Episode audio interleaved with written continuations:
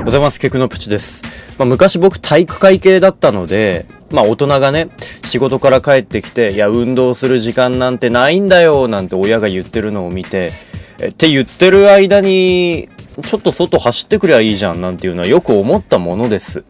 で、こうやって社会人になってみて、まあまだ1年目ですけれども、そんな気力がねえんだよっていうところにまで、えー、到達してきてますね、最近ね。えー、そんな気力がないと。ただね、やっぱり、外に一歩踏み出す。で、それでちょっとでもウォーキングとかするっていうことだけでもやっぱり意味があるんだろうなっていう気は、えー、しますけれども、まだ22ですよ。皆さん、運動不足と感じてる方、今、すぐ、靴履いて外に出て少し歩いてください。